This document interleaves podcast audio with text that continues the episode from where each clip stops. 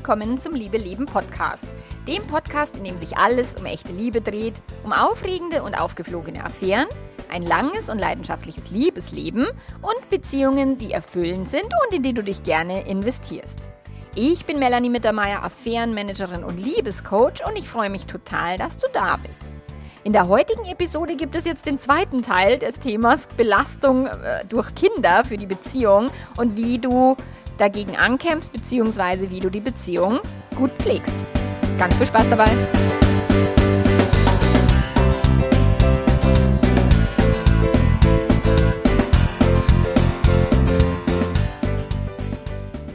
Weil letzte Woche die Folge so lang geworden ist, das weiß ich immer vorher nicht. Ich schreibe mir immer da die Stichpunkte auf und die Ideen, was möchte ich dazu sagen und so, was ist wichtig. Und dann fällt mir aber doch nur eine Geschichte ein und dann fällt mir doch nur eine Geschichte ein.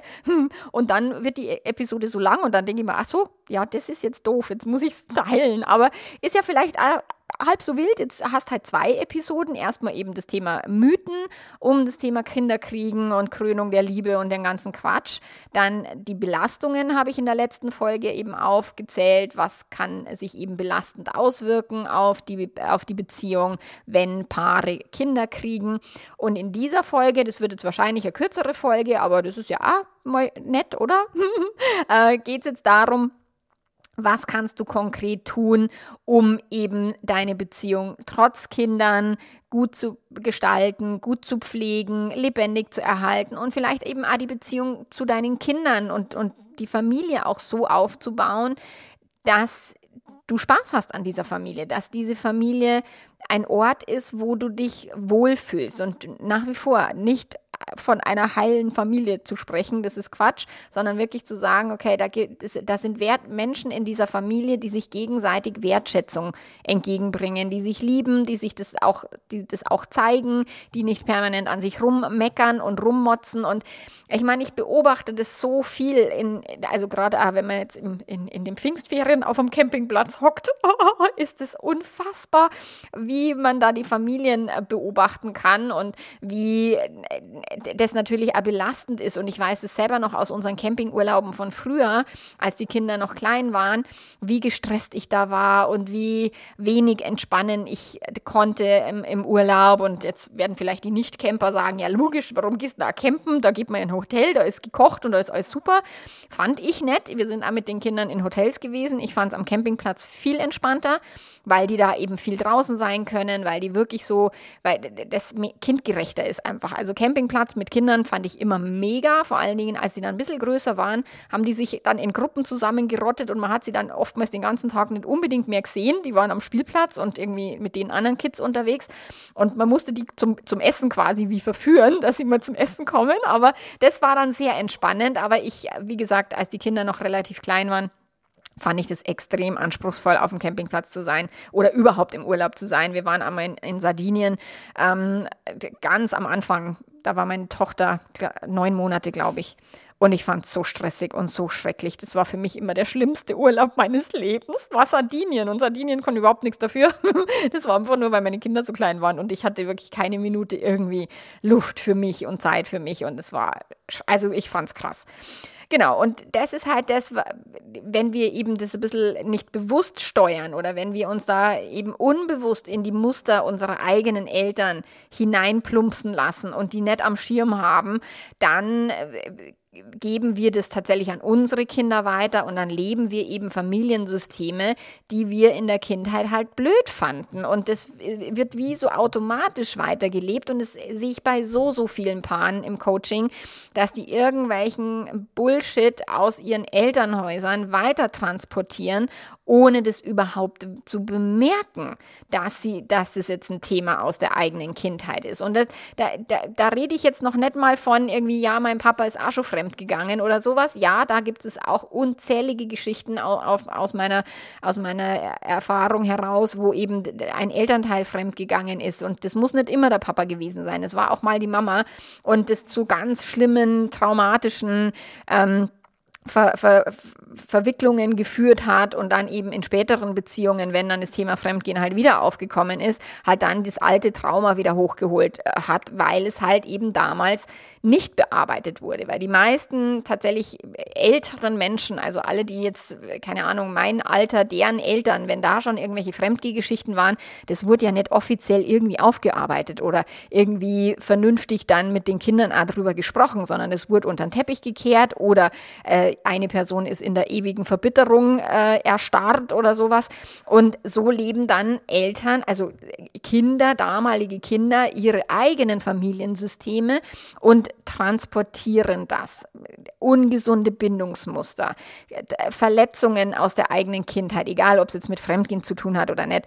Das wird alles in den eigenen Familien dann irgendwo hochkommen, weil die Kinder haben halt tatsächlich die, die Macht aus den Eltern, äh, das Krasseste rauszukitzeln, was an Wahnsinn in den Eltern installiert worden ist, als, als sie Kinder waren. Und ich habe das wirklich, also für mich waren meine Kinder der krasseste Schub an, also Motivationsschub für die Persönlichkeitsentwicklung, weil ich wirklich an meine Grenzen gestoßen bin und weil das mich wirklich wahnsinnig belastet hat. Kinder zu haben und nicht zu wissen, wie gehe ich mit denen jetzt irgendwie vernünftig um ähm, und, und wie, wie funktioniert es mit dem Familiensein. Und ich habe auch viele Bullshit-Ratschläge damals, mein, mein Sohn dann irgendwie ins Bad gesperrt, wenn er irgendwas nicht gemacht hat und so. Also wie es halt in meiner Kindheit war. Und das war wirklich, ich, wenn ich heute dran denke, um Gottes Willen, Gott sei Dank habe ich relativ schnell und relativ bald, als die noch klein waren, wirklich massive Veränderungen vorgenommen durch die NLP-Ausbildung, durch die Ausbildung zum psychologischen Berater und so weiter. Das hat mir sehr, sehr geholfen, meine Kinder anders zu erziehen, als ich erzogen worden bin. Und trotzdem sind wir weit weg von einer heilen Familie. Also auch da nicht dem, dem Mythos irgendwie, wir machen genauso auch Bullshit und wir machen auch Fehler. Mein Mann und ich natürlich, weil alle Eltern machen Fehler und kein Elternpaar auf diesem Planeten, keine Mama, kein Papa ist dafür da, perfekt zu sein und kann es nicht und wird es nicht hinkriegen. Und unsere Kinder, die müssen sich dann später ihren eigenen Therapeuten bezahlen oder ihren eigenen Coach, das müssen die dann übernehmen. So, ich habe mich um meine, meine äh, mentale Hygiene und meine Psychohygiene gekümmert und meine Kinder dürfen das dann für sich selber machen, wenn sie mal so weit sind, dass sie sagen, ah, sie würden da gern was aufarbeiten oder oder, ähm, weil natürlich kein keine Mama, kein Papa wird alles richtig gemacht haben. So, und das ist auch völlig in Ordnung. Das muss auch. Es geht hier nicht um Perfektion. Es geht hier wirklich darum, wie möchtest du Leben leben und wie kannst du möglichst liebevoll und entspannt mit dir selber umgehen und wie kannst du dann eben auch liebevoll und entspannt mit deinem Partner, deiner Partnerin sein, aber auch mit deinen Kindern. Und das ist halt etwas, was tatsächlich viel erstmal eigene Fähigkeiten braucht, weil wenn ich in mir drin sehr unsicher, sehr verletzt, sehr traumatisiert bin, dann kann ich auch nicht nach außen eine entspannte und lockere Mama sein, weil natürlich das Trauma äh, zum Vorschein kommt und die Emotionen dann überhand nehmen und ich mich nicht regulieren kann. Also ich kann mich Gott sei Dank mittlerweile schon im groben Maße regulieren. Also das war schon auch nochmal schlimmer, als die Kinder klein, kleiner waren. Ähm, da bin ich auch manchmal irgendwie an die Decke gegangen und vor Wut irgendwie ausgeflippt und so, weil ich so hilflos war. Das waren immer meine Emotionen. Das hatte nichts mit den Kindern zu tun. So, und das ist halt so wichtig, wenn wir bei uns selber hinschauen. Und da sage ich, ja, 一。Trotz aller gesellschaftlichen Missstände. Also das habe ich im letzten, in der letzten Folge so ein bisschen angeschnitten. Ja, es gibt zu wenig Kindergartenplätze. Ja, es gibt zu wenig gesellschaftliche Anerkennung für Familien, vor allen Dingen für Mütter. Es gibt zu wenig Möglichkeiten, dass Mütter auch entspannt und locker arbeiten können, wenn sie das wollen. Äh, es gibt zu wenig Unterstützung von den EhepartnerInnen, aber meistens von den Partnern. Also immer noch übernehmen die Frauen die meiste Care-Arbeit. In der Corona-Zeit war das so, dass die Frauen das Thema Homeschooling so stark übernommen haben oder geglaubt haben, sie müssten das übernehmen und so weiter. Und da ist wichtig, darauf aufmerksam zu machen und das wirklich auch ähm, auf einer politischen Ebene ähm, löst. Also da, da braucht es andere Lösungen, andere ja, Vorgehensweisen, aber das ist tatsächlich auch das ganze patriarchale System, ist ziemlich kacke. Und wenn man jetzt nach Amerika schaut zum Thema Abtreibungsgegner und so weiter und was ja in Deutschland auch äh, noch Thema ist, so, dann wird immer propagiert, dass keiner abtreiben soll. Aber wenn dann Mütter irgendwie von irgendwelchen Vätern sitzen gelassen werden, ähm, die haben dann so, so wenig Unterstützung und die sind so am Arsch. Und das ist wirklich etwas, was aus der patriarchalen Struktur kommt. Das ist mega cool äh, dargestellt in dem Buch ähm, Female Choice von der Maike Stovarock wo sie das echt gut beleuchtet, was hier auf einer Systemebene tatsächlich schräg läuft. So, und die Systemebene, die können wir ja jetzt nicht mal jetzt auf gleich ändern, sondern deswegen geht es darum, was kannst du auf einer persönlichen Ebene tun, was kannst du tun, um eben deine Familie so aufzubauen, dass du sagst, boah, ja, das ist eine Familie, die die ich haben möchte. Nicht eine automatisierte, die du aus deiner Kindheit mitgeschleppt hast, sondern wirklich eine Familie, die du bewusst und selber gestaltet hast. So, und was du jetzt konkret tun kannst, also nach wie vor, hör dir gern die Folge vom letzten Mal an, wenn du die noch nicht gehört hast, dass du wirklich dich mal von diesen Mythen befreist, von diesem romantischen Unsinn, der da in der Gesellschaft rumwabert, was das Thema Familie betrifft, heile Familie, Krönung der Liebe und so. Und dass du dann auch schaust, okay, welche Belastungen sind denn jetzt konkret bei euch am Start? Ist es das Thema Zeit? Ist es das Thema Stress oder Schlafmangel? Ähm, sind es Erwartungen von innen oder außen? Also da mal wirklich genau hinschauen. Im Idealfall kannst du tatsächlich immer zu meinen Podcast-Folgen dir einen Notizzettel, also klar kannst du den auch beim, beim äh, Autofahren hören, dann bitte nicht tun. Aber wenn du sagst, ah, ich möchte jetzt nochmal tiefer reingehen, dann hol dir wirklich Zettel und Stift und schreib dir mal so die einzelnen Bereiche auf, wo du in deiner Familie oder de mit deinen Kindern oder in deiner Partnerschaft durch die Kinder ähm, eine Belastung empfindest. So, was ist das, was dich belastet? Und das ist, das mache ich immer mit meinem Fragesticker auf Instagram, dass ich schreibe, was belastet dich gerade in der Beziehung? Und ja, es ist oft das Thema Kinder bekommen, keine Lust auf Sex, ähm, unterschiedliche Erziehungsstile, unterschiedliche Freiheitserwartungen oder, oder, oder, oder das Thema Zeit oder eigene Bedürfnisse werden nicht gesehen. Die Bedürfnisse des Partners oder der Partnerin stehen immer vorne und, und, und, und. Also schau da nochmal genauer hin, weil die, das ist erstmal wichtig für die Analyse, ist erstmal wichtig zu schauen, wo genau sind denn deine Baustellen oder eure Baustellen, weil du musst ja nicht irgendwie Tabula rasa machen und an allem arbeiten, sondern erstmal sagen, okay, was ist denn die Hauptbaustelle? Ist es das Thema Geld? Ist es ist das Thema ähm, Selbstbestimmtheit oder was ist es? Also da willst du dir erstmal bewusst sein, um was geht es hier konkret. So, und dann ist eben jetzt, trotz aller gesellschaftlichen äh, Geschichten, ist für mich immer das Wichtigste, geh in die Eigenverantwortung. Geh wirklich, ja, du kannst auf die Politik warten und es ist auch wichtig, dass da wirklich auch vorwärts getrieben wird und auch, äh, keine Ahnung, wenn du irgendwie zum Bürgermeister gehen kannst und sagst, hey Bürgermeister, komm, wir brauchen mehr Kita-Plätze, ähm, mach was. So, wichtig. Und dennoch kannst du trotzdem auch viel selber tun. Was, du kannst jetzt keine Kita-Plätze. Also ich meine, wir haben eine Elterninitiative, also damals nicht gegründet, wir sind da mit reingekommen. Unser Kindergarten war eine Elterninitiative, weil wir, ich wollte die Kinder halt in den Waldkindergarten schicken. Ich fand das ziemlich cool und mein Mann auch.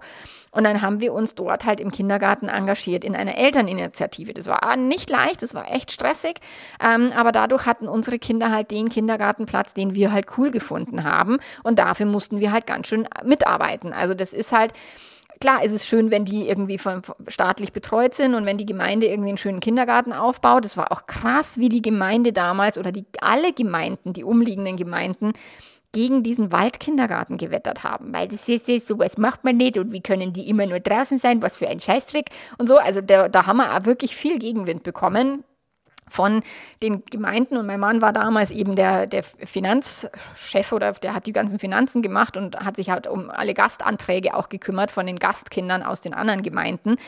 Ey, und da ähm, saß er oft mit den Bürgermeistern zusammen. Also da wurden wir auch sehr oft belächelt und der Waldkindergarten, was für ein neumodisches Zeug. Also ja, man kann trotzdem auch sogar für Kita-Plätze sorgen ähm, als Eltern wie gesagt, wir haben es nicht gegründet, um Gottes Willen, auf die Idee wäre ich nicht gekommen, aber da haben andere sich die Mühe gemacht und haben eben diese Elterninitiative ins Leben gerufen und den gibt es immer noch, den Waldkindergarten. Ich finde das echt ziemlich cool.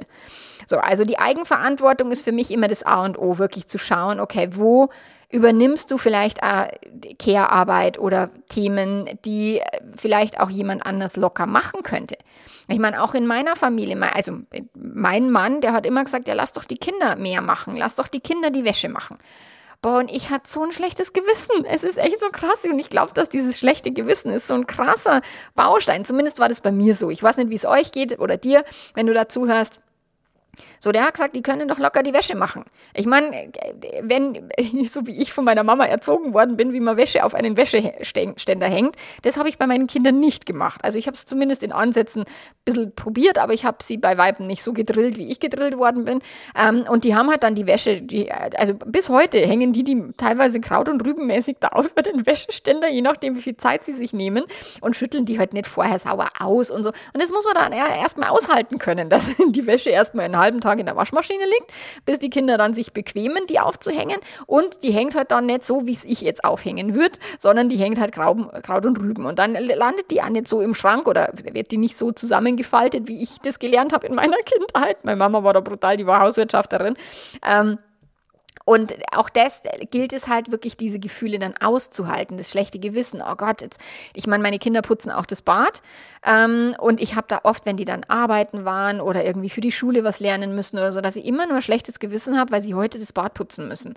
Äh, das ist echt so krass. Das ist so, so auf antrainiert, dass so die Mütter quasi das alles immer machen müssen und die armen Kinder sollen ja bitte nichts machen. So, und mein Mann hat immer gesagt, lass die Wäsche stehen, Finger weg die Kinder machen es. Und der hat mich echt da ein bisschen getriezt und mich dahin erzogen, Gott sei Dank, dass ich das gelernt habe, dass ich mehr und mehr auch die Dinge mal den Kindern überlasse. Also die Eigenverantwortung musste ich da übernehmen, dass ich mit meinen Gefühlen klarkomme, um auch den Haushalt in Stücken abzugeben an die Kinder, an meinen Mann, auch wenn es nicht so erledigt worden ist, wie oder auch nicht zu dem Zeitpunkt, wie ich das gern gehabt hätte. So, und das ist etwas, das war für mich eine massive Lernaufgabe. Oder auch auszuhalten, dass es in der Wohnung halt mal ausschaut ähm, und dass die nicht immer tiptop aufgeräumt ist. Das war für mich körperlicher Schmerz, das auszuhalten. Aber das ist etwas, das war für mich ein Game Changer, als ich das gelernt habe, den Saustall in der Wohnung einfach nicht mehr so ernst zu nehmen und das wirklich auch lockerer zu sehen. So, und deswegen ist wirklich so diese, dieses Thema, was, wo versau ich mir meine eigene Freiheit, wo versau ich mir, dass ich auch Dinge abgebe, wo, wie, wie, wie meine Kundin, die gesagt hat, naja, mein Mann kann meine, die Kinder nicht ins Bett bringen, wenn ich da bin. Ich meine, das ist hausgemacht. Das ist nicht quasi von der Natur aus so gegeben, sondern sondern es ist hausgemacht, weil der halt die nicht ins Bett gebracht hat oder, oder zu wenig und dann haben die geweint und dann ist die Mama immer dahergekommen und hat gesagt, ja, ja, ah, dann mache ich das und so. Ja, hausgemacht. Also da wirklich sich an die eigene Nase fassen und überlegen, wo kann ich Verantwortung abgeben und wo kann ich mich auch mal raushalten, auch wenn es dann vielleicht nicht gerade in den nächsten drei Tagen erledigt wird. Ich höre das so oft von den Kundinnen tatsächlich. Ja, aber wenn es ich nicht mache, wer macht's denn dann? Dann sagen, ja, was passiert denn, wenn du es nicht machst? Fällt dann das Haus zusammen oder was passiert? Ja, dann hat keiner was Sauberes zum Anziehen. Na und? Dann gehen sie halt mit dreckigen Klamotten in die Schule. Wo ist das, wo ist das Thema? Also da geht es wirklich ein bisschen out of the box zu denken und raus aus diesen gesellschaftlichen Erwartungen, dass irgendwelche T-Shirts gebügelt werden müssen von irgendwelchen Kindern. Ich bügel nicht mal meine T-Shirts. Außer sie schauen wirklich ganz schlimm aus und ich muss einen Zoom-Call halten, dann ja. Aber ansonsten ähm, wird bei uns zum Beispiel so gut wie gar nichts gebügelt. Außer es sind halt irgendwelche Hemden, die gebügelt werden müssen. Aber ich bügel auch nicht die Hemden meines Sohnes und er zieht die ungebügelt an. Und von mir aus. Ist ja nicht, ist ja mein, mein Style. So, also die, die Eigenverantwortung, da lasse ich keinen raus, wenn es bei mir in die Beratung geht. Ich habe keine Partnerreparaturstation, ja, er oder sie muss ja mehr das oder weniger davon. Äh, immer, was kannst du selber tun? Immer die eigene Nase, weil das ist das, was du wirklich in der Hand hast. Alles andere kannst du vielleicht beeinflussen, aber nicht wirklich kontrollieren. Und mit Gemecker und mit dich ständig am Partner, beim Partner zu beschweren oder dem Partner pumpig zu sein, weil er zum Fußball geht oder sowas, macht die Beziehung nicht besser, sondern wirklich zu sagen, okay, wie kann ich mir dann meine Zeiten rausnehmen und sagen, hey Schätzlein, so jetzt bist du, hast du Kinderdienst und ich bin raus. Ich gehe jetzt Wellnessen mit meiner Freundin drei Tage oder sieben. Okay, und sich dann auch wirklich die Zeit zu nehmen und es auszuhalten, wenn du dann beim Wellnessen hockst und ein scheiß schlechtes Gewissen hast. Weil das ist nämlich das Problem an der Sache. Du kannst es nicht, also viele können es dann nicht genießen, äh, wenn sie dann äh, sich das wirklich rausnehmen, weil das braucht Übung. Dann ist das Wichtige für mich der Teamgedanke. Ich meine, ich habe tatsächlich viele, die auf meinen Fragebögen schreiben, die Herausforderungen und so weiter. Ja, Affäre, Fremdliebe, Beziehungskrise, kein Sex, keine Ahnung. Aber sie schreiben ganz oft, wir sind ein gutes Team. So, die meisten kriegen das hin, dass sie ein gutes Team sind. Aber wenn ich dann genauer schaue, okay, was heißt denn ein gutes Team? Ist es wirklich so, dass ihr auf Augenhöhe agiert, dass ihr euch die, die äh, Last geteilt habt, was eben die Care-Arbeit anbelangt, was die Mental, den Mental Load, also dieses Gedankliche, wer denkt an was andauernd immer, habt ihr das wirklich geteilt? Oder lastet es halt viel bei einem und, und die andere Person, ihr habt euch da aus, aus einem Rollenverständnis ein gutes Team gebastelt, aber vielleicht ist es doch nicht so ein gutes Team, wie du gedacht hast und es ist nicht auf Augenhöhe. Also da darfst du auch genauer hinschauen. Wie könnt ihr als Paar wirklich gemeinsam eben dieses Thema, wie können wir uns gemeinsam mehr Freiheiten erschaffen, anstatt uns gegenseitig die Freiheiten wegzunehmen? Wie können wir mehr Wertschätzung gegenseitig uns an den Tag legen, weil wir das wertschätzen, was jeder von uns leistet, anstatt nur daran rumzumeckern, was wir vielleicht vergessen haben oder was jetzt gerade nicht optimal gelaufen ist? Also da wirklich dieses, der, der Teamgedanke, das, ich finde, mir sträubt immer die Haare, wenn es heißt, ja, mein Mann hilft mir im Haushalt. Wie, der hilft im Haushalt? Was ist denn das für ein Spruch? So, jeder, der in dem Haushalt wohnt, hat eine Aufgabe, also trägt dazu bei, dass dieser Haushalt läuft. So, und je nach Alter tragen auch die Kinder dazu bei, dass der Haushalt läuft. Und jeder will was essen und jeder will irgendwie Klamotten haben und jeder will irgendwie halbwegs, äh, zumindest eine saubere, halbwegs saubere Bude. Ich weiß mal, der Rest meiner Familie steht nicht so wahnsinnig auf Sauberkeit wie ich. Ähm, aber auch das ist, möchte ja jeder irgendwie nicht in einem riesen äh, vermüllten oder total dreckigen Hausstand leben. So, das heißt, es darf halt irgendwie geschaut werden, dass geputzt wird, es darf geschaut werden, dass irgendwie gekocht wird, eingekauft wird, dass einfach das alles da ist, dass die Wäsche gemacht ist. So, das sind alles Tätigkeiten, die gehören dazu. Ob ihr jetzt einen Hund habt oder keinen, oder bei uns ist das Katzenklo, was dann noch und, und füttern und so weiter. Ähm, mein Mann kümmert sich immer um die Fahrräder und um alles. Also alle Tätigkeiten, die zu tun sind, die sind Familienaufgabe und nicht einer hilft dem anderen. Ich glaube es ja gleich. So, und natürlich ist die Person, die Vollzeit arbeiten geht und die andere vielleicht nicht, ist vielleicht nicht in dem Ausmaß für den Haushalt zuständig wie die andere, weil das darf sich ja dann ausgleichen. Das, da geht es ums Dealen. Also was kannst du mehr machen und was mache ich dafür weniger und oder oder oder so.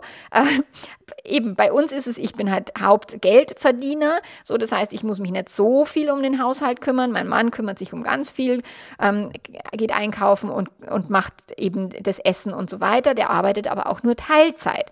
So, wenn wir jetzt, wenn jetzt beide Vollzeit arbeiten, dann dürft ihr euch das wirklich auch wieder gleichwertig aufteilen.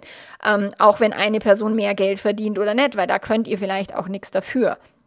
So, aber letzten Endes schaut, wie könnt ihr ein Team sein, anstatt zu sagen, einer hilft dem anderen, sondern wirklich zu sagen, wir helfen alle zusammen oder wir machen alle zusammen, dass dieser Haushalt läuft. So, dann dürft ihr kreative Lösungen finden, also für wirklich zu, zu schauen, out of the box denken, anstatt zu sagen, ich muss meine Kinder homeschoolen, Nein, musst du nicht. Was könnte es denn für Möglichkeiten geben, wenn dich das fertig macht? Also, ich meine, jetzt ist Corona ja rum und die gehen ja Gott sei Dank endlich wieder in die Schule. Aber bei uns war das alles Thema ähm, Lateinvokabeln. Mein Mann hat gesagt, ja, und er will die Lateinvokabeln abfragen oder wir müssen die Loka Lateinvokabeln abfragen. Da sage ich, ich muss gar nichts. Ich, mir ist es scheißegal, ob die die Lateinvokabeln können oder nicht, es ist mir wirklich wurscht.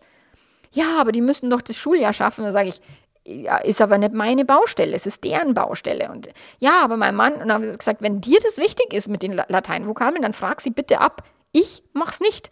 Also da war ich auch sehr klar in dem, was ich mache und was ich nicht mache. Ich bin wirklich bereit, viel zu machen und viel zu geben. Ich bin jetzt keine, die irgendwie nur auf dem Sofa hockt und sagt, ihr müsst jetzt mal alle machen.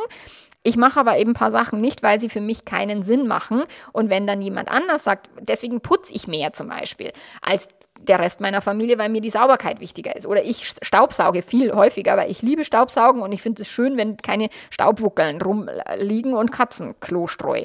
So, aber das, da würden die lang noch nicht staubsaugen, wo ich schon dreimal gesaugt habe. Und es ist, weil mir das wichtiger ist. Da übernehme ich aber die Verantwortung, anstatt zu sagen, ihr müsst ja mal saugen. Nein, müssen sie nicht. Das ist mein Ding. Dafür mache ich nichts mit Lateinvokabeln oder mit irgendwie andere Sachen, äh, kochen oder sowas, weil ich sage, das ist nicht, das mag ich nicht. Und so haben wir versucht, dass jeder quasi das auch erledigt im Haushalt oder eben in dem Zusammenleben, was halt für jeden leicht zu, zu stemmen ist. Ich kann mich nicht gut um Fahrräder kümmern, weil ich kann ja, ich weiß nicht, wie man Reifen flickt und ich mag das auch nicht. So, und das ist halt, das ist, macht mein Mann viel besser als ich. Also das ist erstmal wichtig. Schaut mal nach kreativen Lösungen, anstatt zu denken, das muss so sein oder das haben wir immer schon so gemacht oder auch zu gucken, wie haben es die Eltern gemacht und muss das wirklich so laufen, wie es im Elternhaus gelaufen ist, weil das ist alles, was viele, viele einfach ungeprüft übernehmen, die Standarderwartungen aus den eigenen Elternhäusern. So, also das war jetzt das Thema Eigenverantwortung, dann Teamgedanken und auf Augenhöhe leben, kreative Lösungen finden, wie können wir mehr Freiheit schaffen, wie können wir lustiger zusammenleben, wie können wir ein, äh, besser zusammenhelfen, wer kann welche Aufgaben irgendwie leichter erledigen als jemand anders und so. Also da auch mal nach Kreativität schauen äh, und nicht nur nach dem Standardmuster, was ihr eh schon immer gemacht habt. Und da muss man vielleicht mal ein bisschen Gehirnschmalz ähm, investieren oder man muss mal vielleicht einen Zettel mit allen Tätigkeiten irgendwie irgendwo hinhängen und jeder macht einen Strich, was wer erledigt hat, um das einfach einmal zu visualisieren. Wenn jeder sagt, ich mache immer mehr als die andere Person, dann ist vielleicht mal sinnvoll, da mal wirklich auch Buch zu führen und es wirklich zu visualisieren.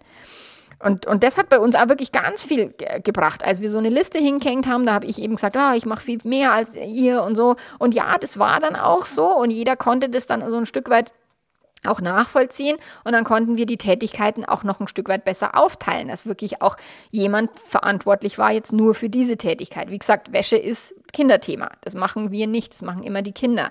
So, Badputzen ist das Thema von den Kindern, Küche ist das Thema von meinem Mann, Staubsaugen ist meine Baustelle. Das sind halt so verschiedene Sachen und Geld verdienen ist meine Baustelle so. Ähm, auch da gucken, dass dann jemand ah, den Hut auf hat. Und klar muss ich jetzt bei meinen Kindern ein bisschen schauen, irgendwie, äh, es ist wieder Samstag, also wir putzen nicht jeden Samstag, sondern nur jeden zweiten. so wie ich habe das gelernt in meiner Kindheit, jeden Samstag muss geputzt werden. ich habe es ein bisschen aufgebrochen, es putzten, wir putzen jeden zweiten Samstag oder die Kinder.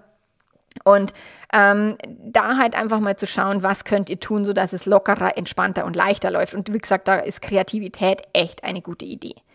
So, dann ist das Thema auch Gefühle ausdrücken und Gefühle auch erlauben, die Ängste im Blick zu haben. Also wenn Paare Kinder kriegen, dann ist ja nicht nur so, dass die Mütter Ängste haben vor der Geburt oder vor, oh Gott, schaffe ich das alles, sondern dass auch die Väter Ängste haben und dass sie Angst haben, es finanziell vielleicht nicht zu schaffen, wenn es jetzt die klassische Rollenverteilung wäre oder, oder, oder. Aber sich auch gegenseitig als Paar, vielleicht jetzt nicht sich permanent im, in der Angst und im Jammertal suhlen, das, das meine ich nicht, ähm, sich nur ständig, wie ich am Anfang, als die Kinder klein waren, irgendwie mich rumgesuhlt habe meinem Selbstmitleid.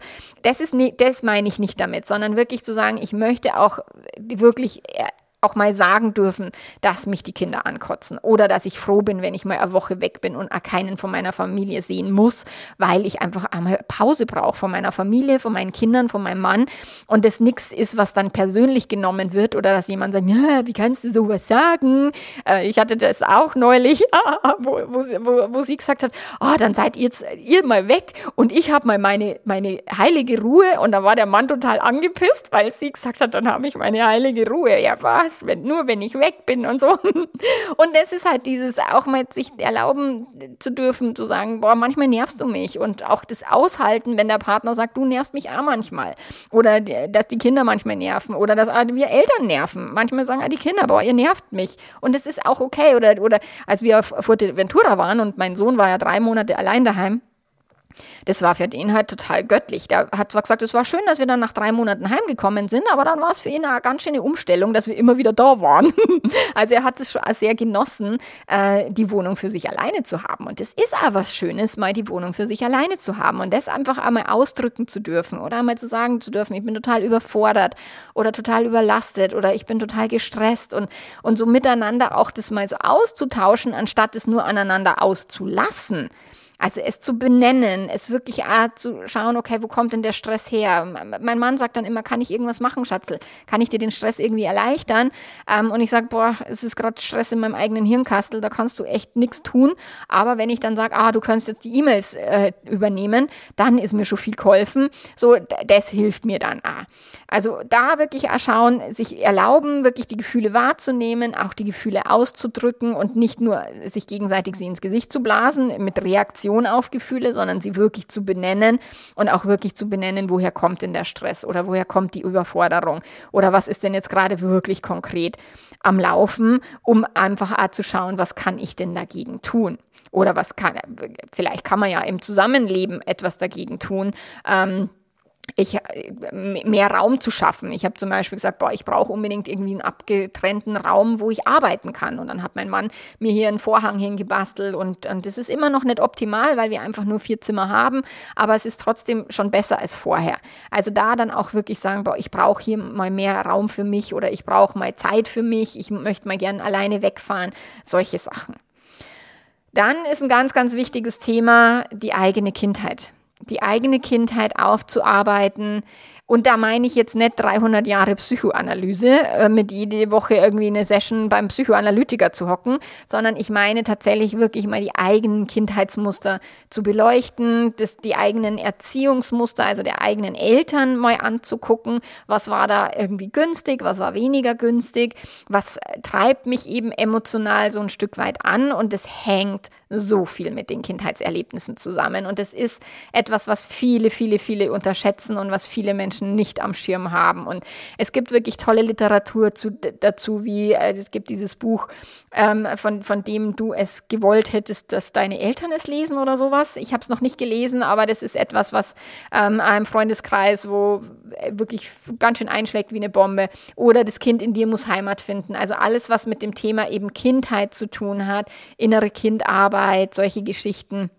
Da bin ich jetzt kein Experte dafür. Das ist auch nicht mein Steckenpferd. Das mag ich nicht machen. Ich mag tatsächlich die kognitive Arbeit in der Gegenwart und für die Zukunft. Das ist auch mein Coaching, richtet sich nach der Gegenwart. Klar, erkenne ich Kindheitsmuster und erkenne Zusammenhänge aus der Kindheit, aber ich bin nicht die, die das dann aufräumt. Das ist Therapeutenarbeit.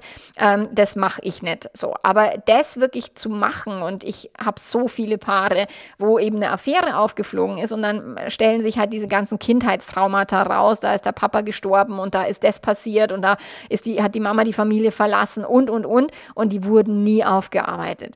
Und dann plötzlich, wenn eine Affäre passiert, dann ist plötzlich das Geschrei groß und dann kommt das alles eben aufs Tapet. Deswegen ist die eigene Kindheit aufzuarbeiten, egal ob Männlein oder Weiblein. Und ich weiß, dass jetzt die neuen Generationen oder die jüngeren Generationen da viel offener sind. Auch die Männer sind offener, sich um die eigene Psyche zu kümmern, um, um mentale Gesundheit sich zu kümmern, um wirklich da mal emotional auch aufzuräumen im eigenen System und die eigene Kindheit aufzuarbeiten, weil das ist das, was den, den, deinen Kindern am dienlichsten ist, wenn du im Frieden mit dir selber bist, wenn du im Frieden mit deiner Kindheit bist, wenn du eben diese blöden Muster, die du aus deiner Kindheit mitbekommen hast, vielleicht nicht ungefiltert an deine Kinder weitergibst.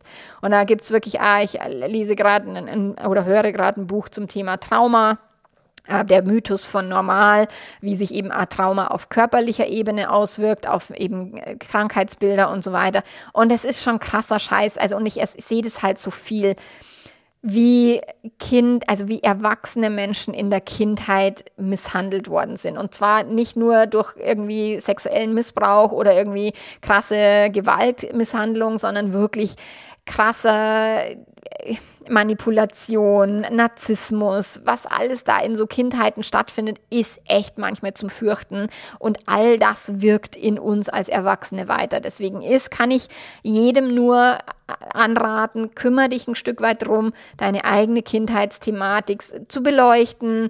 Das darf auch leicht und locker gehen. Ich mag tatsächlich total gern Wingwave Coaching, wo du wirklich mit, mit ein paar Sessions mal in die Tiefe gehst und ein paar Sessions Wingwave Coaching einfach mal ähm, in die Vergangenheit leuchtest und was war da in meiner Kindheit, was war sehr prägend. Ich schreibe das ja auf meinem Fragebogen fürs Coaching, ist ja immer, was war die prägendste Erfahrung deines Lebens.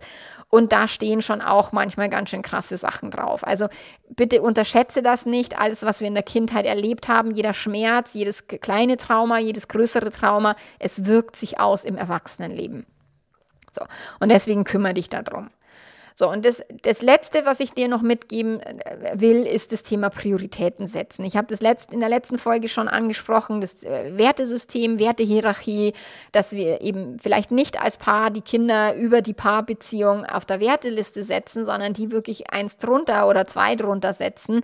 Ähm, die Karriere vielleicht auch nicht ganz oben auf der Werteliste steht, sondern die darf auch natürlich weit oben sein, aber muss vielleicht nicht das Wichtigste sein. Die Paarbeziehung muss auch gar nicht das Wichtigste sein auf der Werteliste Wertehierarchie, sondern einfach mal sich Gedanken zu machen, was ist mir wirklich wichtig in meinem Leben. Bei uns ist das Thema Freiheit wirklich ein großes Thema, was uns beiden sehr, sehr wichtig ist. Meinem Mann noch wichtiger als mir. So, deswegen ist es bei ihm als oberster Punkt auf der Werteliste. Bei mir ist es die Lebensfreude. Die ist mir ganz, ganz wichtig. Die ich aber auch immer mal wieder verliere, weil ich gestresst bin, weil ich über, über, überfordert bin oder, oder, oder. Aber letzten Endes das im Blick zu haben, so was ist mir wirklich wichtig und was tue ich dafür, um nach meinen Werten zu leben. So, das ist etwas, was so hilfreich ist, auch wenn wir Kinder kriegen, dass wir trotzdem ein bewusstes Wertesystem installieren und die Werte wirklich bewusst an einen Platz schieben, wo sie uns dienlich sind und nicht automatisch die Kinder jetzt quasi an der oberste Stelle und sich als Individuum in der Beziehung total verlieren oder total sich als Paar aus den Augen zu verlieren. Ähm, das ist halt schade drum oder das ist halt passiert vielen, weil automatisch, weil das Gehirn sich halt bequem zurücklehnt und sich darum nicht kümmern mag, aber sich da wirklich reinzuhängen, wie denke ich über diese Familie, wie denke ich über mich in in dieser Familie, über meine Rolle in dieser Familie, wie fühle ich mich mit meiner Rolle in dieser Familie, was ist mir wirklich wichtig und wie viel lebe ich davon, von dem, was mir wirklich wichtig ist.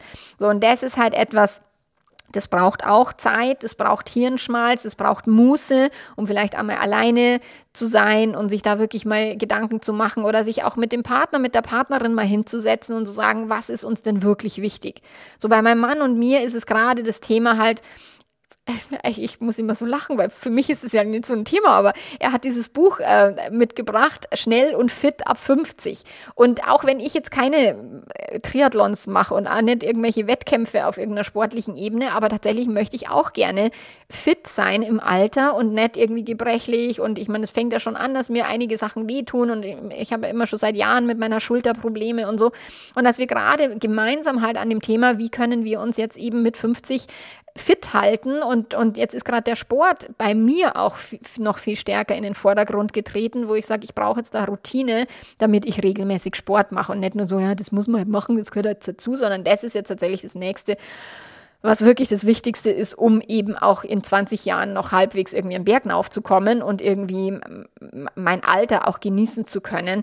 So, und das ist gerade, verschieben sich unsere Werte, wo wir halt, wo ich ein bisschen weniger arbeite und, und mehr Sport mache. Ich meine, mein Mann hat schon vor jeher sehr viel Sport gemacht und war bei ihm schon immer ganz, ganz wichtig, aber das verschiebt sich bei mir jetzt gerade ein Stück weit, weil ich merke, okay, scheiße, ich habe keinen Bock, dass mir alles wehtut. Ich hatte in Südtirol, als ich war im April, ich hatte so einen Hexenschuss, oh Gott, ich habe mich gar nicht rühren können und da dachte ich mir, na, also Schätzelein, so, so machen wir nicht weiter, das ist Kackmist. So und deswegen gehe ich da wirklich jetzt auch ordentlich ins Gym und in, ins Fitnessstudio und habe das an, auf meiner Prioritätenliste weiter nach oben gesetzt, weil das jetzt etwas ist, was mir für die nächsten Jahre sehr dienlich sein wird. Und da gehe ich auch immer tatsächlich von meinem Zukunft Zukunfts-Ich aus. So, was ist das, was mir in die Zukunft wichtig ist und was kann ich heute dafür tun, um eben mein Zukunfts-Ich so zu leben, wie ich es mir halt wünsche oder vorstelle. So, alt und krank und gebrechlich. Ich meine, klar, das kann man vielleicht nicht immer verhindern, aber ich habe keinen Bock drauf. Deswegen, was immer ich tun kann, ich werde es verhindern.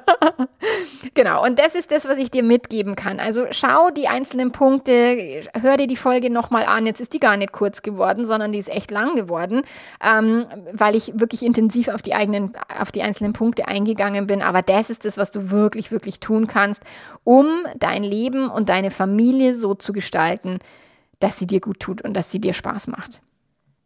Und wenn du dabei Unterstützung brauchst, immer her damit, melde dich bei mir, frag an, wenn du nicht sicher bist, was ist für mich das passende Coaching-Angebot oder ist das Membership für mich eine gute Idee oder sowas. Schreib mir einfach immer kurz und knackig, keine Lebensgeschichten bitte. und dann kann ich dir natürlich eine Empfehlung aussprechen. Genau, und wir hören uns nächste Woche wieder. Bis dann, mach's gut. Die, ciao, ciao.